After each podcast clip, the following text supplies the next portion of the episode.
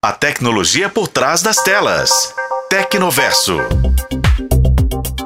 Em tempos de chat GPT, não preciso nem dizer que o assunto inteligência artificial está em alta. Na última semana, durante o evento Google for Brazil 2023, a gigante de tecnologia mostrou que vai entrar no jogo e anunciou que o Bard, sua inteligência artificial, chega ao Brasil ainda em 2023. No evento, enquanto anunciavam a chegada do Bard em português até o final deste ano, os representantes do Google ressaltaram a importância de um uso responsável das tecnologias de inteligência artificial. Fábio Coelho, presidente do Google Brasil, Brasil e vice-presidente da Google Inc., enfatizou os avanços da empresa em busca de uma solução aprimorada e responsável.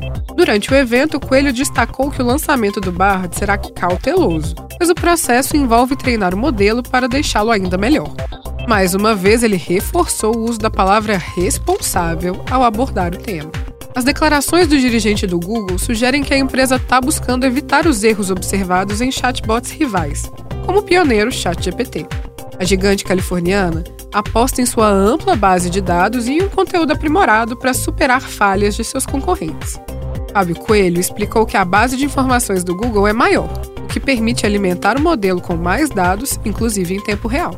Além disso, a empresa possui experiência no processo de valorização de conteúdos de qualidade e na promoção de conteúdos menos confiáveis ou mais confiáveis em suas plataformas atuais.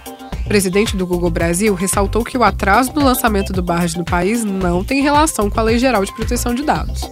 Ele afirmou que a demora está relacionada ao contínuo aprimoramento do modelo para garantir sua precisão quando ele chegar aqui no país, mas garantiu que a novidade chega ainda este ano. Curioso para experimentar? Eu confesso que eu tô, bastante. Hoje eu fico por aqui e volto em breve para mais um papo sobre tecnologia. Eu sou Bruna Carmona e este foi o podcast Tecnoverso. Acompanhe pelos tocadores de podcast na FM O Tempo.